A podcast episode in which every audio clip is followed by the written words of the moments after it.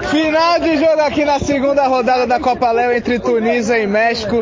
Empate por 1 a 1 E um dos responsáveis pelo empate é o goleiro Pedro da equipe da Tunísia, que fechou o gol, fez grandes intervenções. A última agora interrompendo o que poderia ser a virada do México num shootout. Ele foi bem, saiu no pé do goleiro do, do atacante e bloqueou o chute.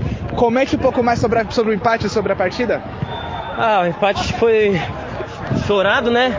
A gente estava jogando muito bem no primeiro jogo, os caras estavam de, desnorteado, a gente estava tocando bem a bola, conseguimos fazer o gol.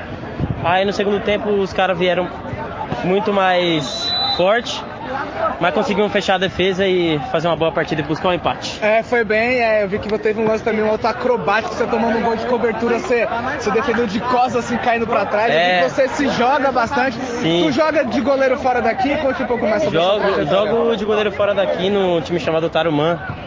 É, é, um, é um time que tem um, um condomínio. A gente joga de domingo, quarta, sempre os campeonatos, assim, marcando o campeonato. E é isso aí.